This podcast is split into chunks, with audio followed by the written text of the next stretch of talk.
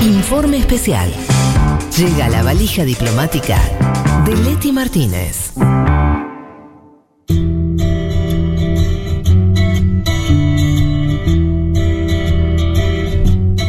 Teníamos eh, el último contenido de este programa que tiene que ver con Yugoslavia, país que ya no existe, que tuvo una existencia corta como país, en realidad hay que decirlo, ¿no? Sí. Pensás que China, ¿cuántos milenios tiene? Yugoslavia, 50, no sé cuánto tiempo existió como tal. Eh, pero muy interesante como experiencia. Tuvo distintos momentos. Eh, nos vamos a enfocar sobre todo a- en el post Segunda Guerra Mundial, pero sí es necesario irnos un poco antes, incluso antes de la Primera Guerra Mundial, Mm. Que me contaba nuestro entrevistado, que ya lo vamos a presentar, eh, ya era desde, previo, digamos, a, a la Primera Guerra, que surge esta idea de, juntar. a esos Claro, de un proyecto yugoslavo para que nos ubiquemos en el mapa. Estamos hablando de la península balcánica, una de las penínsulas del sur de Europa, y abarca algunos de los países de la península balcánica, que ya los vamos a ir mencionando y contando bien.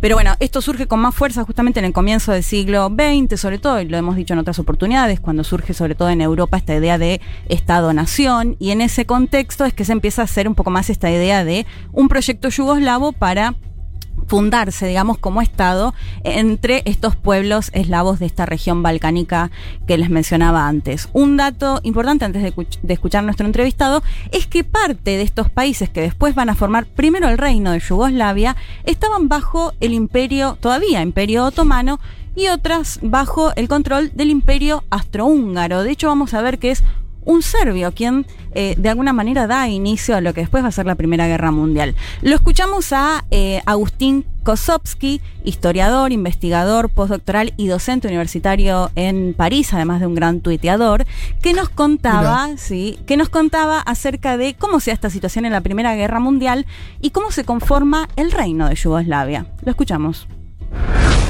Se empieza a constituir un poco esta ideología del yugoslavismo, que es esta idea de que en realidad el modo de resolver los problemas de estos pueblos es a través de la constitución de un Estado común. Pero la única, el único país, la única potencia militar capaz de llevar a cabo este proyecto de unificar a todos estos pueblos en un mismo Estado en ese momento es Serbia. Como digo, ¿no? Serbia es un país que se constituye a partir del imperio, aparte, digamos, en territorios del viejo imperio otomano, y estos otros grupos están en el imperio austrohúngaro. Va a ocurrir que, bueno, Serbia, como digo, es una potencia militar muy fuerte durante fines del siglo XIX, y poco a poco va entrando cada vez más en conflicto con, con la corona austríaca. La Primera Guerra Mundial comienza precisamente porque un serbio de Bosnia asesina al heredero de la corona este, del Imperio Austrohúngaro, Francisco Fernando, y con este asesinato, digamos, que es un asesinato justamente con una motivación muy política, que es la idea de luchar contra la dominación austríaca en la región para poder liberar a los pueblos eslavos del imperio. Y cuando termina la guerra, eh, Serbia de un modo u otro es premiada con el apoyo de las potencias occidentales y de los ganadores de la Primera Guerra Mundial para extender sus territorios y hay mucho apoyo de los serbios, croatas y eslovenos que viven en el Imperio Austrohúngaro en ese momento, se constituye una especie de Serbia expandida que va a ser la primera Yugoslavia, la Yugoslavia monárquica.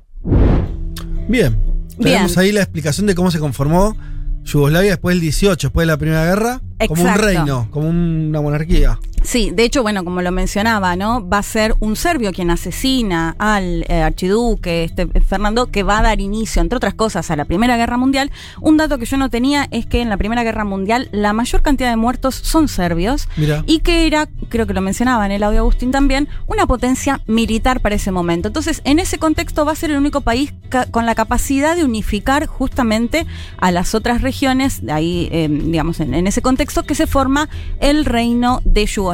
Entre la Primera Guerra, voy, voy un poco más rápido para llegar a lo más concreto, es que eh, se da esto primero el reino, después una dictadura, mucha violencia política, porque lo que se empieza a notar también es que, como lo mencionábamos, parte en un imperio otomano, parte en imperio austrohúngaro, o sea, se empiezan a palpar que si bien eran pueblos eslavos y compartían algunas cuestiones, también se diferenciaban en muchas otras, o sea, también es una región étnicamente eh, muy distinta. Y esto se va a empezar eh, a palpar con más fuerza, bueno, en la dictadura de la década del 30 y ya en los 40 en el marco de la Segunda Guerra Mundial, que es invadida por eh, bueno, nazis alemanes, italianos, eh, húngaros y demás. Y la, cuestión o, la parte más relevante es, es quiénes van a justamente a eh, expulsar a estas tropas. Van a ser los partisanos, va a ser la figura de, eh, sobre todo de Tito, eh, con el Partido Comunista y con el apoyo de la Unión Soviética, que van a expulsar justamente a estas tropas de esta región que hasta ese momento había sido previo al el reino de Yugoslavia. Algo que pasó en todos los países, es esa dinámica de Sí, Segunda Guerra Mundial, Rojo. en Alemania invadiendo distintos países, Francia, por ejemplo, y en los países, en los territorios ocupados, fue moneda corriente, en todo se construyó una resistencia, la famosa resistencia, ¿no? Sí, Eh, partisana. Y en todos lados también la izquierda y particularmente el Partido Comunista fueron siempre protagonistas sí, tota- total. eh, de esa resistencia a los nazis. De ¿no? hecho, acá tal punto que justamente el líder del Partido Comunista, eh, Josip Broz Tito, camarada Tito, es quien eh, va a gobernar lo que ya después de la Segunda Guerra Mundial se va a conocer como la Yugoslavia, Yugoslavia socialista. Bien. Pero lo volvemos a escuchar a Agustín Kosovsky, que nos contaba un poco cómo se da justamente esa transición después de la Segunda Guerra Mundial. El contexto de la Segunda Guerra Mundial, en el sudeste europeo, en la zona de Yugoslavia, se hace una guerra civil muy fuerte, con varias fuerzas en pugna, y los que terminan ganando esa guerra y expulsando a, los ocupantes son los partisanos, un movimiento democrático, antifascista, popular y de izquierda, liderado por el Partido Comunista de Yugoslavia, el mismo liderado por, en ese momento, por Josip Broz Tito. Un partido que es completamente comunista y que sigue completamente los lineamientos de Moscú, digamos, muy, muy fiel a la Unión Soviética, decían siempre que los comunistas yugoslavos eran los más estalinistas en toda Europa del Este, etc. Así que rápidamente, bueno, esto luego de la Segunda Guerra Mundial y con la, con la expulsión de, las, fuerzas este, de ocupación extranjera y con la expulsión de los ustaše croatas, etc., y de otras fuerzas de colaboración, se forma una nueva Yugoslavia, una Yugoslavia socialista, bajo el liderazgo del Partido Comunista, que rápidamente en uno o dos años cierra todas posibilidades de democratización e instala una dictadura comunista, como en casi toda Europa del Este a partir del año 47-48. Antes de desarrollar un poco más lo que contaba Agustín, eh, voy a tu pregunta anterior, Fede, de si Tito eh, eh, estuvo acá en la Argentina. Sí. Y justo Dafne, nuestra amiga, nos, nos enviaba una foto de un cartel en San Juan que habla de la construcción, algunas construcciones que se hicieron de pueblos eslavos y entre ellos nombra al camarada Tito como que había estado ahí. Le pregunté a Agustín y Agustín me dice que en realidad eh, no hay nada concreto para decir Claro. que estuvo acá, que sí hay varias provincias y carteles que dicen que estuvo y demás, pero que en realidad parece más un mito que... Claro, por eh, eso yo lo ponía en esa frontera. Es un mito. Se supone. El mito llega incluso hasta que eh, constru- construyó el, el- el- el subte. No, además mucho, este cartel... mucho testimonio oral, ¿no? Porque Exacto. dicen que Claro. trabajó en un frigorífico de Berizo. Me encanta, me encanta. Esa me encanta. En Berizo vivía y sí, trabajó en un frigorífico y que se hizo hincha de argentinos, de Y- estudiantes, digo, de La Plata, porque la camiseta era parecida a la de su equipo en Belgrado. Y además, ¿por qué no? O sea, ¿por qué nos agarró la sesión con que aparezca Tito por todos lados en la Argentina? Es, es medio Claro, raro. claro, Sí, y como trabajador, porque en realidad, Sí, sí. acá este cartel dice un inmigrante yugoslavo, eh, gran apoderado del oso, bueno, y que después iba a ser Tito en Yugoslavia. Pero bueno, lo que me dice Agustín es que si No- nos no remitimos a las pruebas, no hay. Bien. Eh, lo que comentaba en el audio, lo que va a pasar es una vez que llega eh, Tito al poder, bajo el liderazgo del Partido Comunista, va a, ser, va a estar muy alineado a la Unión Soviética, como va a pasar entre el 47 y 48 en otros países de la región, que ahora denominamos ex Unión Soviética o países de la ex Unión Soviética. Lo que va a pasar puntualmente en Yugoslavia es que a, los pocos años, a los dos, tres años, va a romper relaciones con la Unión Soviética. Y eso es lo que va a dar lugar, sobre todo, a que Tito, cuando se lo nombra, sea considerado eh, una parte fundamental de este movimiento de no alineados que se mantenían neutrales en la Guerra Fría. Lo habíamos comentado cuando hablábamos de Nasser en Egipto, de Nerú eh, en India. Y lo que va a empezar a pasar es que esto- justamente esta posición más neutral le va a permitir tener un mejor vínculo con Occidente que va a empezar eh, a financiar justamente la cuestión económica. Otra de las situaciones que me comentaba Agustín es que uno de los pedidos de estas eh, seis ex repúblicas que formaban parte de Yugoslavia pedían cierta autonomía y Tito se, lo- se los va a dar, les va a dar cierta autonomía a cada uno de estos países que además estaban, bueno, eh, gobernados por, digamos, sus líderes del Partido Comunista Me- también. ¿Me dejas meter una cosita? Sí, por Porque supuesto. ya vas a ir avanzando. Hay una cosa que eh, me, me parece interesante también y es distinta esa experiencia del resto de los países socialistas de Europa, Sí. que crean el socialismo, o sea, lo, lo crea directamente la Unión Soviética. Pensamos en Alemania, Sí. ponerle Polonia, ¿no? Eh, no, había, no, no hubieron revoluciones en esos lugares, sino que hubo después de Yalta un acuerdo y, y- y Stalin dijo, listo, esto es socialista, ya está. En el caso de Yugoslavia no fue así. O sea, es el único país donde eh, los comunistas yugoslavos son los que eh, crean su propio, eh, tienen su propia victoria militar. ¿no? Esto es importante porque no pasa en Alemania, no pasa en Checoslovaquia, no pasa en Polonia. Y eso me parece que es un dato recontra importante para explicar después la autonomía de Yugoslavia. Digo porque es un caso en general, viste, eso, la, la construcción del socialismo europeo fue muy a partir de los tanques rusos. No fue el caso de Yugoslavia, como que tuvo esa, esa, esa propia fuerza. Sí, bueno, y a tal punto esto, que va a romper y le va a permitir justamente también diferenciarse de las situaciones, eh, bueno, Agustín decía lo de la dictadura comunista, ¿no? Por ahí esta idea de un partido único, de alejarse, que lo hemos planteado muchas veces acá, de la idea que tenemos de democracia liberal, pero que bueno, que eso le va a permitir algunas cuestiones de, eh, no sé, no pasar, por ejemplo, por desabastecimientos económicos o situaciones que se veían en ese contexto porque va a estar mucho más eh, alineado con el apoyo de Occidente. Y además con una figura de Tito muy fuerte para unificar cuando se daban ciertas tensiones entre estas, entre estas eh, repúblicas que formaban a la Yugoslavia soviética y eso va a ser clave justamente para que se mantengan unidos hasta el 80 que eh, se muere finalmente Tito, si bien ya en los últimos años se empiezan a registrar algunos problemas de endeudamiento, o sea, mucha deuda externa, algunas dificultades financieras. Otra cuestión que me remarcaba Agustín es que si bien había crecido económicamente, todavía con mucha desigualdad de, de acuerdo a cuál era el país. De, de hecho, me decía, bueno, cuando se unifican al comienzo, por ejemplo, Eslovenia tenía tasas de alfabetización muy altas comparadas con el resto de Europa, mientras por ahí el resto de las repúblicas, lo- los niveles de, de educación y de desarrollo eran muy distintos. Y bueno, algunas de estas situaciones y desigualdades van a continuar y van a, va a empezar a generar sobre todo mucho más tensión ya en la década del 80. Y el siguiente paso, que me parece que es el clave y el fundamental para entender por qué se termina dividiendo justamente eh, este país, es con la llegada de eh, Slobodan Milosevic a la presidencia o liderazgo de Serbia, que era el país, lo habíamos dicho, el país más grande, el país que en su momento había sido eh, potencia militar. Va a gobernar en 1989 con un poco la idea de, bueno, si no logramos salvar estas tensiones que se están dando entre estos países, rompemos. Pero con la particularidad, u otra de las particularidades, particularidades que tenían estos, estas repúblicas, es que un serbio podía vivir en Bosnia, por ejemplo, se daban Sí, esas claro, ¿no? cuestiones. Sí, sí, sí, porque al final era, durante mucho tiempo fue un- una sola entidad Claro. política. Claro.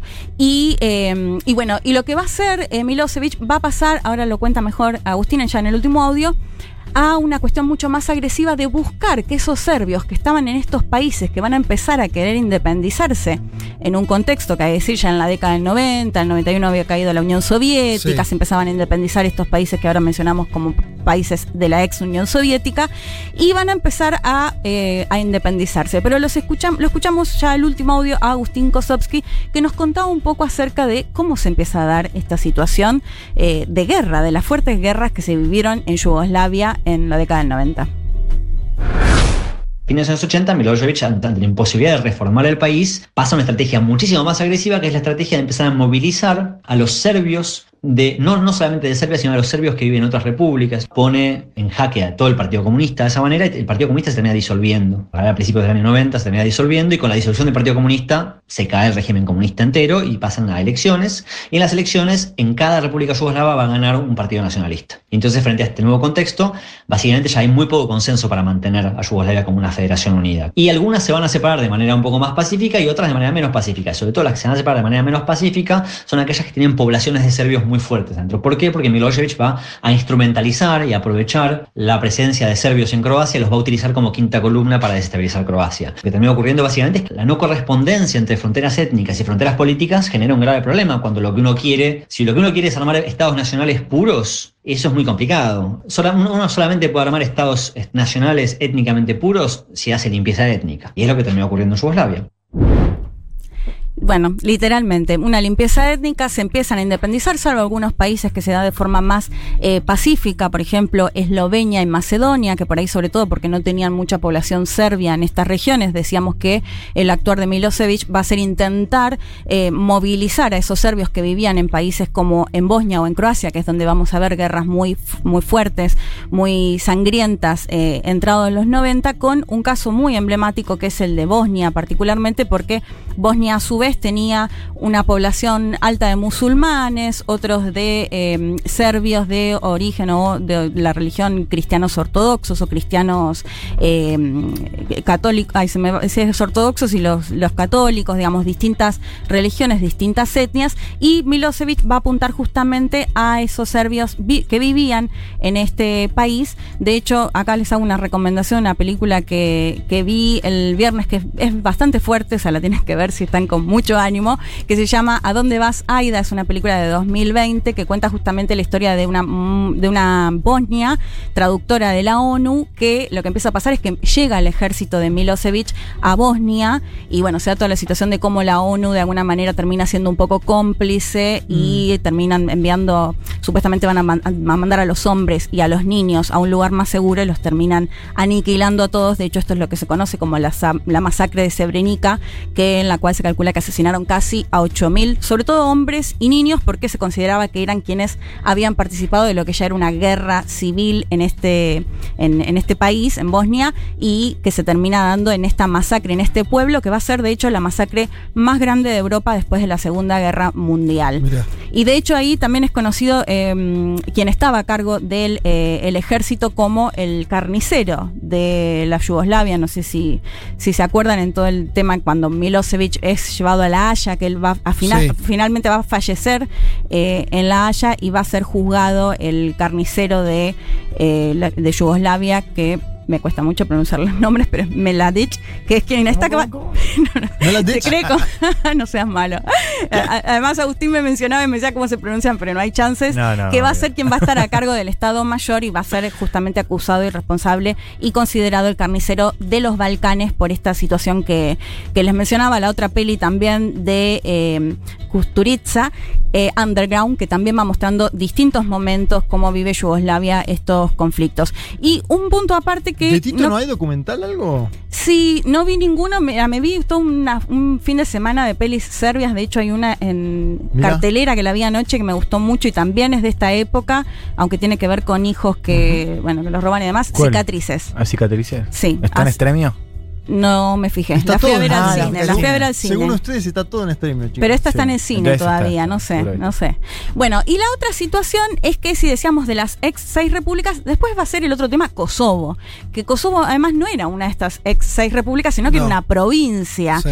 Y va a ser, bueno, va a ser un mundo aparte, lo digo muy brevemente porque la verdad es que da para otra columna Kosovo en sí porque tiene un ejército de liberación, guerrillas y demás que va a terminar declarando su independencia recién en el 2008 y que al día de hoy no solo Serbia, sino muchos países no lo reconocen como eh, un país. Lo que va a pasar con el resto es que Milosevic, que les decía que después, bueno, va, a morir de hecho en, en La Haya, va a ser considerado como el presidente de lo que era la, eh, la República Federal de Yugoslavia, que básicamente unía a Serbia y Montenegro, que va a ser de 1992 al 2003. Y después que pasa a llamarse, yo esto me acuerdo mucho en los mundiales de fútbol, no sé si se acuerdan ustedes cuando jugaban las selecciones y eso, y, y era la idea de, o, o de fútbol, de Serbia y Montenegro, que también se va a conformar como un país, hasta el 2006 en el que finalmente se independizan, y ese es como, digamos, el, el cierre que se le da A todos estos países que formaron claro. parte de... En eh, el 90 todavía jugaba Yugoslavia como Yugoslavia. Me acuerdo. ¿Te acordás que Sí, jugó claro. con Argentina Claro. en cuartos de final? Los- Y ahí creo que fue el último mundial de Yugoslavia y ya después aparece. Gran actuación de Goico. Claro, exacto. Los menciono Eslovenia, Bosnia y Herzegovina, Serbia, Montenegro, Macedonia y Croacia, que eran las ex Mami. seis repúblicas, con la particularidad de Kosovo. Y cierro con esto, Fede, que creo que te va, te, te va a gustar. A ver. Eh, Agustín me decía que eh, si se mira lo que pasa hoy, bueno, además de esta situación particular con Kosovo, son países democráticos, eh, más estabilizados, digamos, en otros aspectos, pero que salvo Eslovenia, si se miran los estándares de calidad de vida, los indicadores económicos, incluso la cuestión militar, todos están, y literalmente la palabra que usó, infinitamente peor que en la época de la Yugoslavia socialista de ¿Por qué me va a gustar eso? No, digo, porque siempre te cargamos con lo de socialista y eso. Ah, no, bueno, qué sé yo.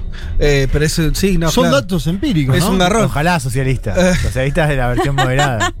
Bueno, pero digo, o sea, me, me parecía como bueno un buen ejemplo que. Que están eh, todos peor que, que antes es un dato. Claro. No, claro. Están todos sí. peor. Y No, sí, que la- muchas veces cuando pasaron- buscan, además, cuando se dan estos proyectos independentistas, y eso siempre son los países o las regiones más ricas que creen que una vez que se Mm. independicen van a estar mejor. Bueno, lo que pasó acá, o esta división de Yugoslavia, salvo, como lo comentaba, la excepción de Eslovenia, el resto está peor en general en indicadores de lo que estaba en la Yugoslavia soviética. Sí, que, que- y que es Eh, una socialista, pena. perdón. Es que. Es que la verdad que es una pena eh, todo ese intento, porque vos contaste bien, como esa, esa idea de que ya estas- todos estos nacionalismos ya existían. De hecho, es, es muy reciente.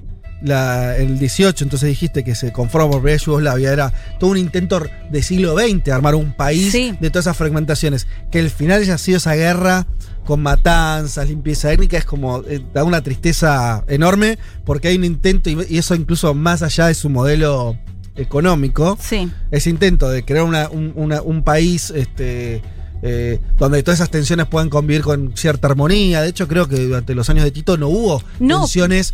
A lo que voy es. Hay Porque algo- su figura lograba unificarlos, que no Claro. es lo que va a pasar después. Muy Perón De hecho, eso, al ¿no? contrario. pero, pero además pensé una cosa.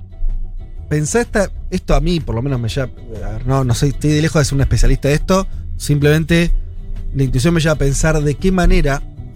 eh, cuánto de ficticio y de construido tiene que haber para llegar a, a- a masacrarte en nombre de tu etnia Sí. si durante 50 o 60 años no tuviste ningún problema.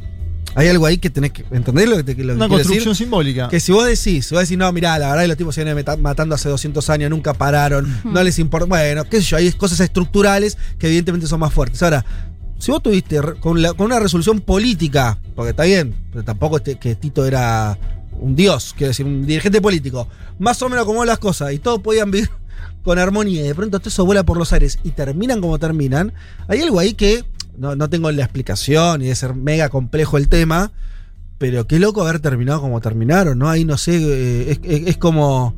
eh, es difícil pensar que, que ella que esa tu- tuviera que haber sido el final inevitable. Bueno, es que, pero yo creo que ahí es clave entender la- la, mm, el perfil este de Milosevic, ¿no? Mm. Porque decíamos, en países como Eslovenia o Macedonia, que quizás no les, no le interesaba demasiado, porque no había tanta población eh, eh, serbia, no pasó nada, o sea, se independizaron medianamente de forma pacífica. Ahora, donde él tenía un interés, donde quería que se haga una Serbia expandida, ahí es donde fue directamente con el ejército y se cometieron esto que se denominó limpieza étnica directamente. ¿Sabes qué le faltó a Milosevic? ¿Qué le faltó? ¿Qué? Trabajar en un frigorífico de Berizo y ser hincha de estudiante de la Y ves, ¿te das cuenta?